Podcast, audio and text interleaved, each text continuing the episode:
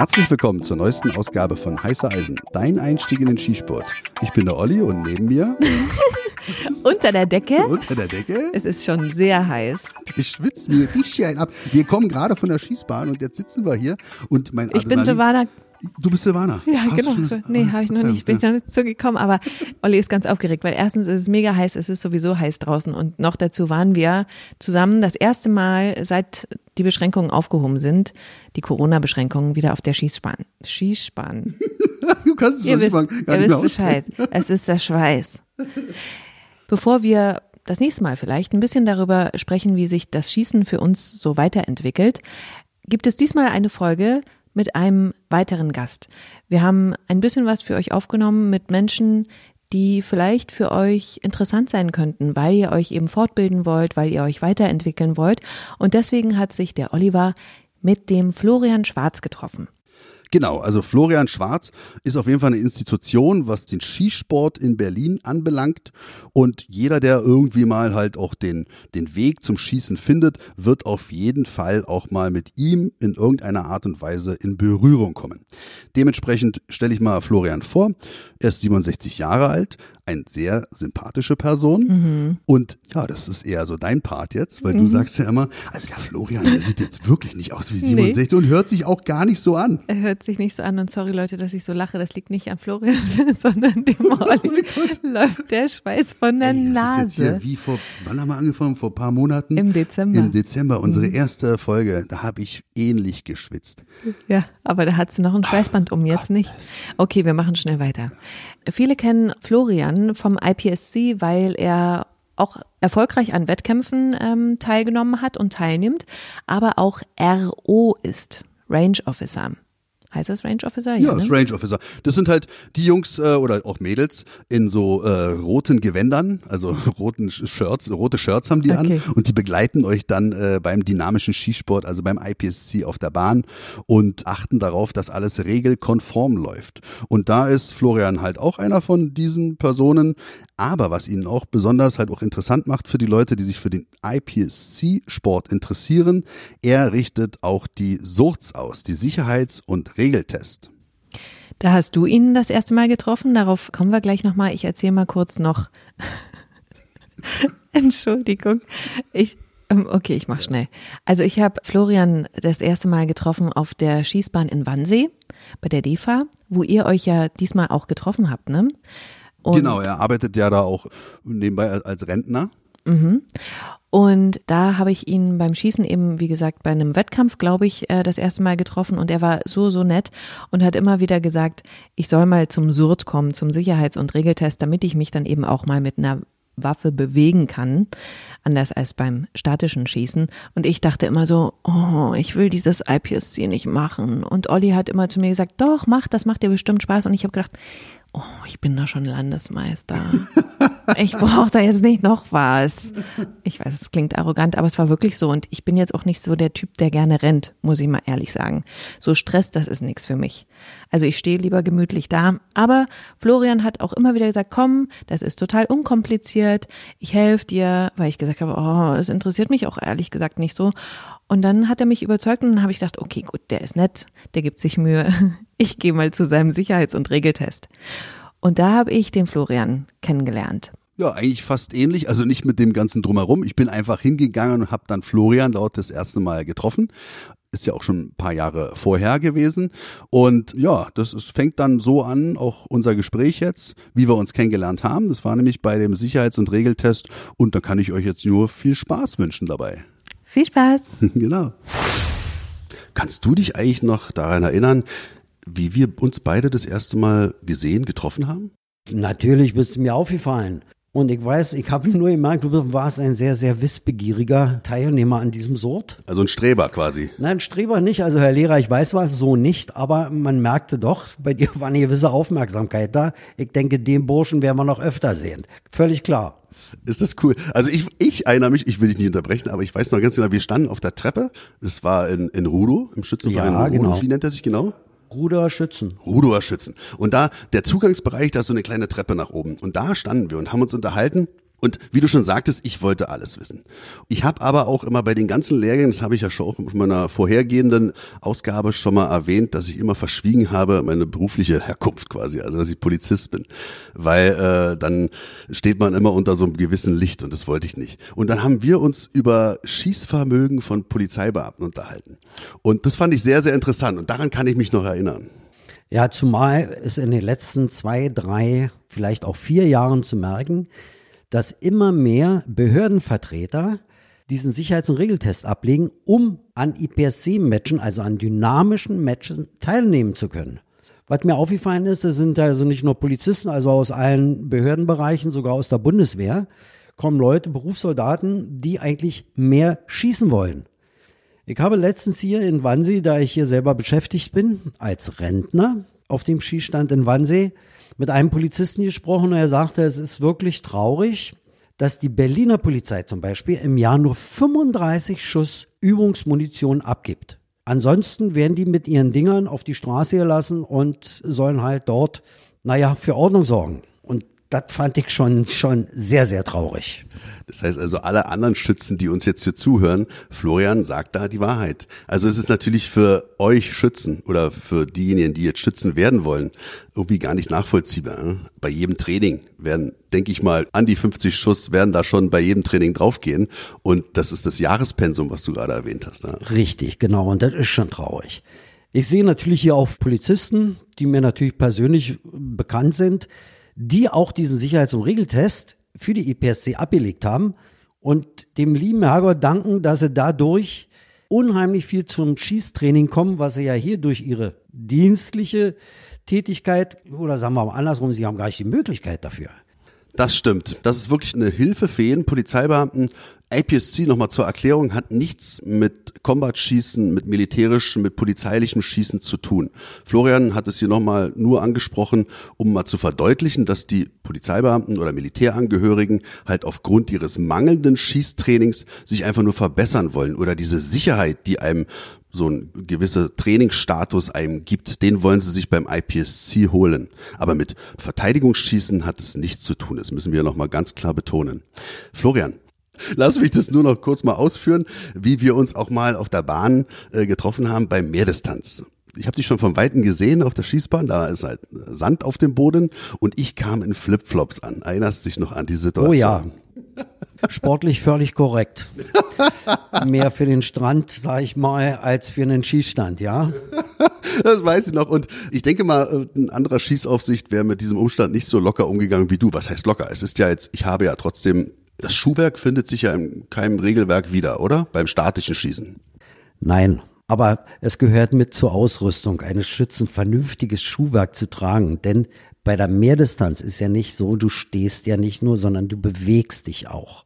Und dann mit Flipflops. Auch wenn man dann anfängt zu stolpern. Äh, du läufst ja mit der Waffe in der Hand. Sie ist zwar in dem Moment nicht geladen, aber es ist unangenehm, wenn du mit dem Ding im Sand einpiekst bloß weil du Flip-Flop-Schuhe anhattest. Ja, vielleicht war es ja auch Speed. Also jetzt habe ich einfach mehr das. Ja, gut, okay. Sag mal, da ja. war es Speed gewesen. Ja, Einigen wir okay, uns darauf. okay, Okay, okay. dann können wir das abhaken. Gut, Ja. aber ich wollte halt nochmal nachstellen, dass halt Florian ein ganz angenehmer Mensch ist, den man gerne in seinem Umfeld hat, ob nun als Sportkamerad oder halt auch als Aufsicht. Deine sportlichen Erfolge. Wollen wir mal auf die eingehen? Wo, in welchem Bereich hast denn du die größten Erfolge erreicht? Oder erreichst du die jetzt auch erst jetzt oder hast du die früher erreicht? Also als ich angefangen habe im statischen Bereich, ja, da war ich ein paar Mal Berlin-Brandenburgischer Meister in unterschiedlichen Disziplinen.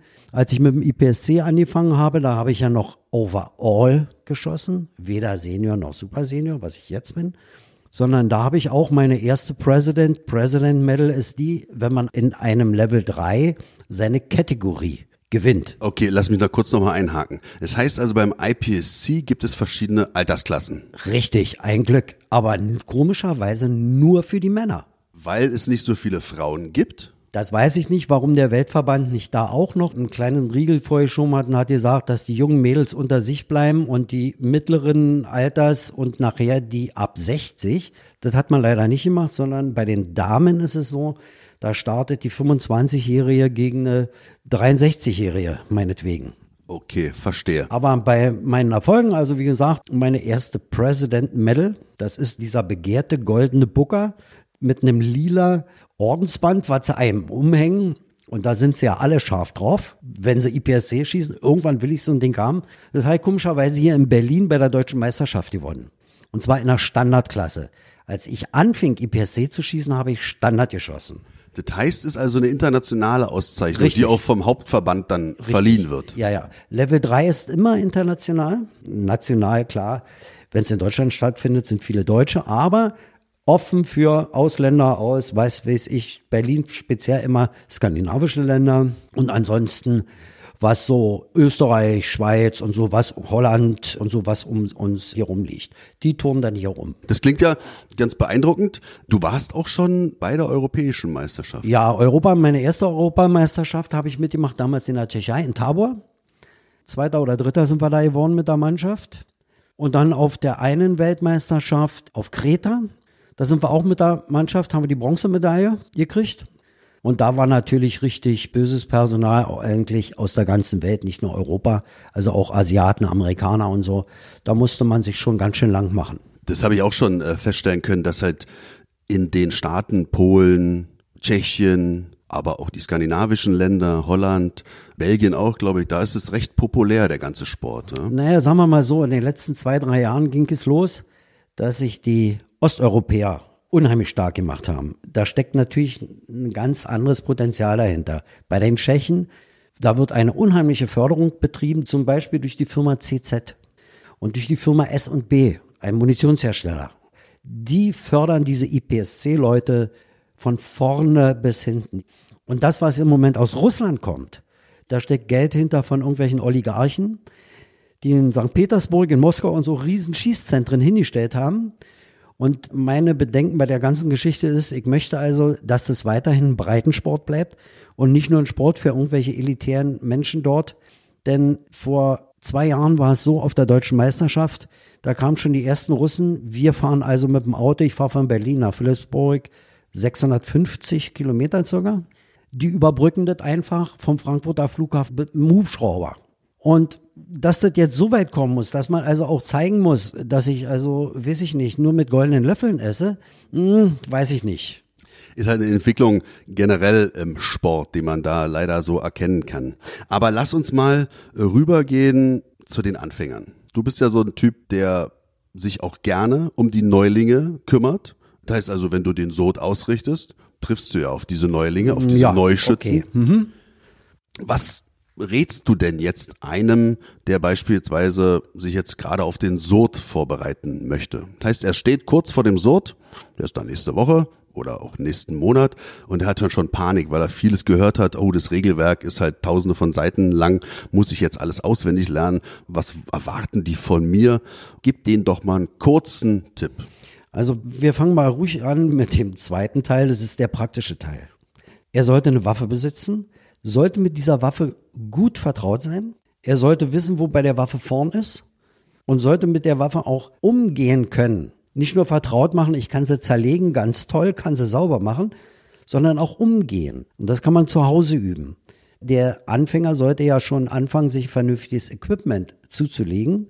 Gürtel, Holster, Magazintaschen, zusätzliche Magazine, denn meistens, wenn man so ein Ding kauft, ist ein oder sind zwei Magazine dabei, noch zusätzlich sich Magazine dazu kaufen und sollte mit diesen Magazinen natürlich zu Hause auch üben den Wechsel, ohne mit der Waffe auf den Fernseher zu zielen oder auf die große Stehlampe. Denn das Problem, was ich immer wieder sehe beim Sicherheits- und Regeltest, und ganz gravierend ist es von Leuten, die das schon eine Ewigkeit machen, zum Beispiel Polizisten.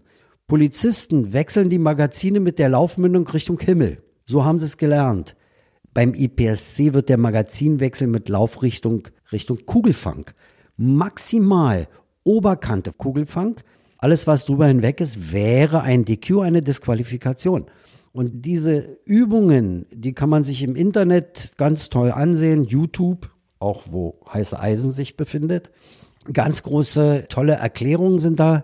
Und zum theoretischen Teil, im Grunde genommen, sind es alles Fragen, ähm, die für den Normalsterblichen locker zu stemmen sind. Das heißt also, wenn du jetzt da hinkommst und du hast dir schon mal ansatzweise so ein bisschen was durchgelesen, dann reicht Richtig. Also zum Beispiel sicherheitsrelevanten Fragen, aus wie vielen Metern wird Stahl beschossen? Wenn ich das unterschreite, was passiert da mit mir? Na klar, es wird ein DQ werden. Die Sicherheitswinkel sind unterschiedlich von Stand zu Stand. In der Regel ist es zu jeder Seite 90 Grad, Oberkante Kugelfang und solche Geschichten, da sollte sich jeder mit beschäftigen, dass er ein bisschen wenigstens vorbereitet ist. Alles klar, wenn derjenige jetzt, du sagtest ja, der soll oder muss eine Waffe schon besitzen. Das heißt also, er ist schon im Besitz einer Waffenbesitzkarte, er ist legaler Waffenbesitzer, Sportschütze.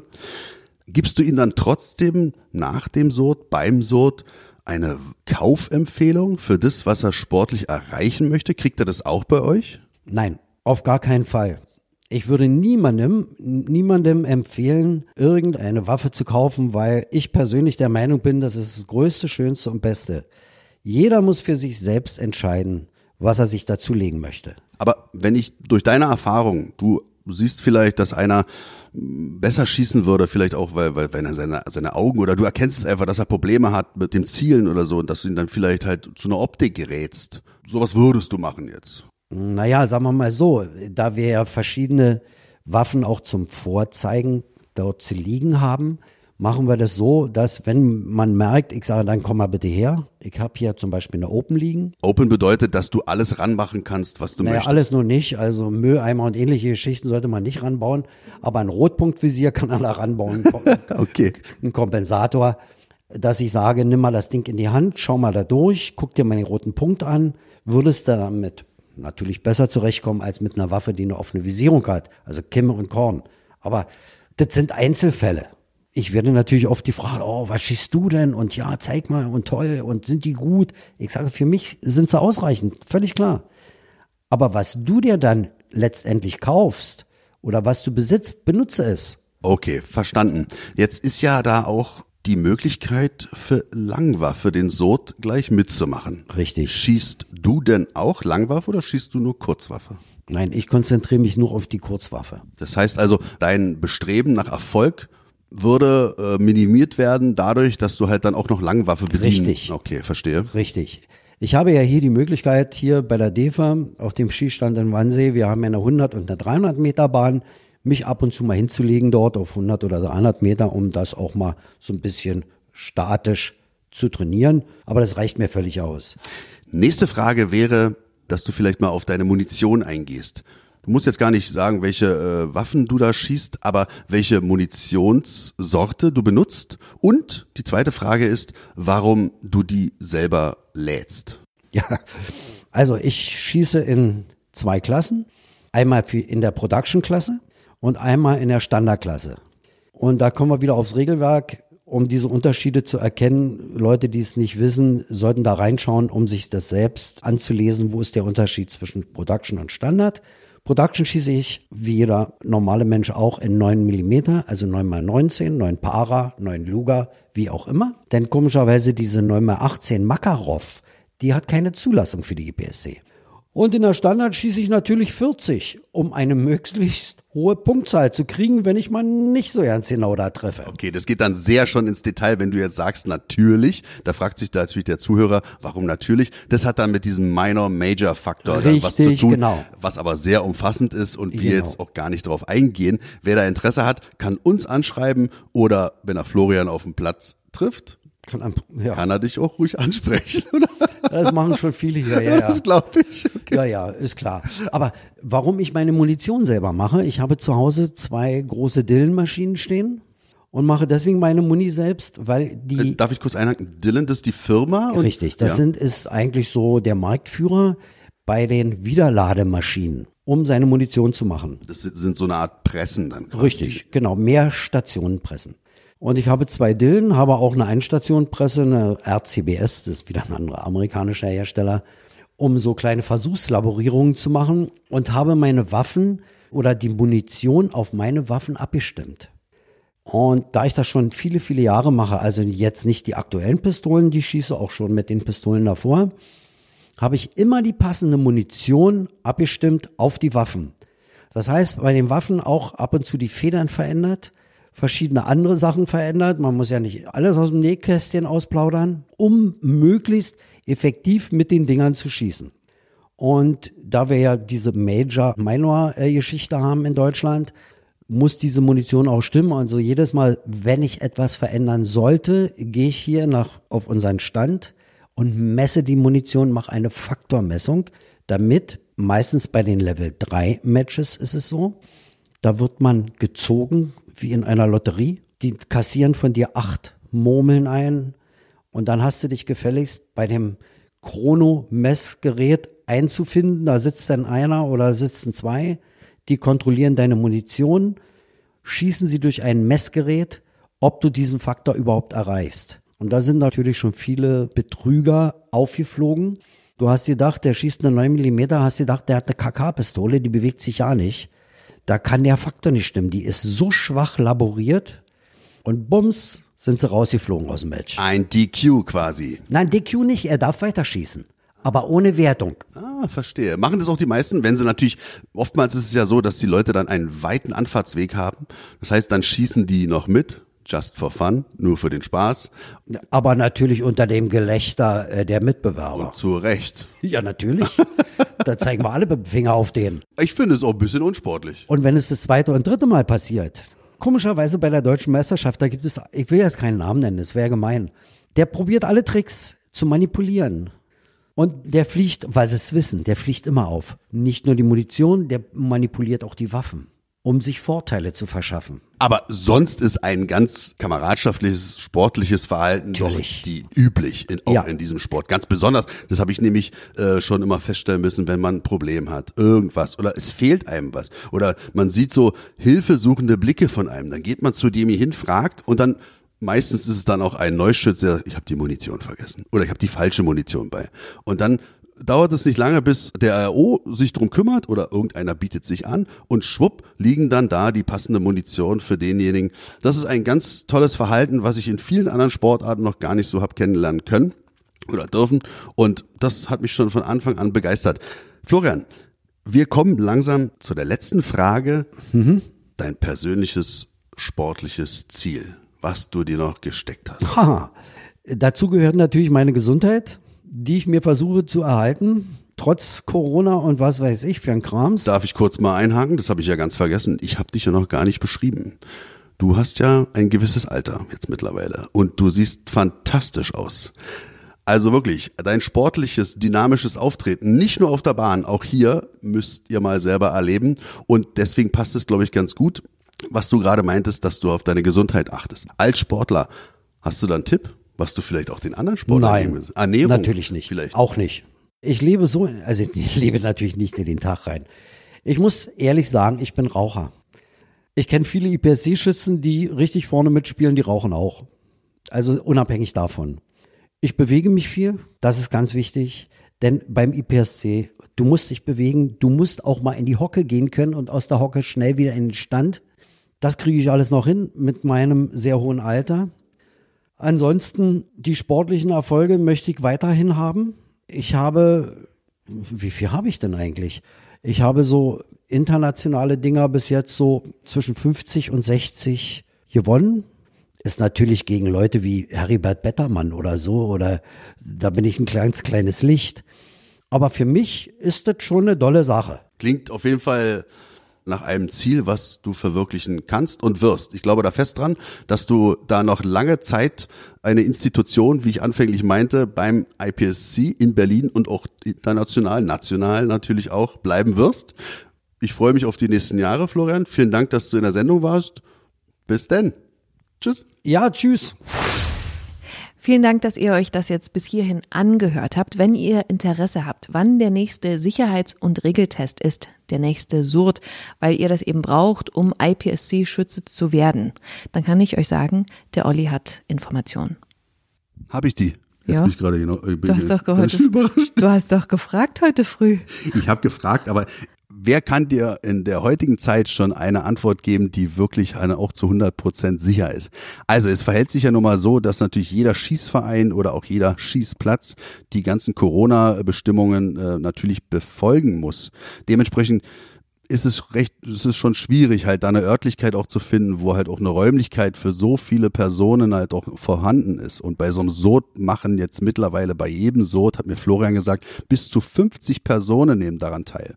Und das ist schon eine logistische Herausforderung, die Leute dann natürlich auch in den Schießkeller runter zu bekommen, ohne dass halt diese ein, anderthalb Meter unterschritten werden. Ja, dass die Hygienevorschriften weiter eingehalten werden einfach, ne? Genau.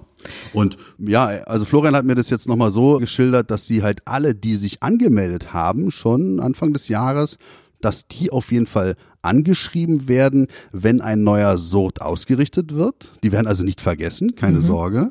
Und die anderen, die Interesse haben, um die wird sich auch gekümmert. Also das, da wird auf jeden Fall noch was passieren in diesem Jahr. Aber feste Termine gibt's noch nicht. Nein, das gibt's noch nicht. Ansonsten könnt ihr natürlich auch immer auf der Seite des BDS nachgucken, da wird das dann ausgeschrieben, korrekt? Das ist korrekt und in zwei Wochen bei der nächsten Ausgabe haben wir auch eine interessante Persönlichkeit. Olaf Thieme, der Sekretär des BDS. Der wird da auch nochmal drauf eingehen und bis dahin habe ich auch mehr Informationen. Das war's für heute. Bis zum nächsten Mal. Tschüss. Tschüss.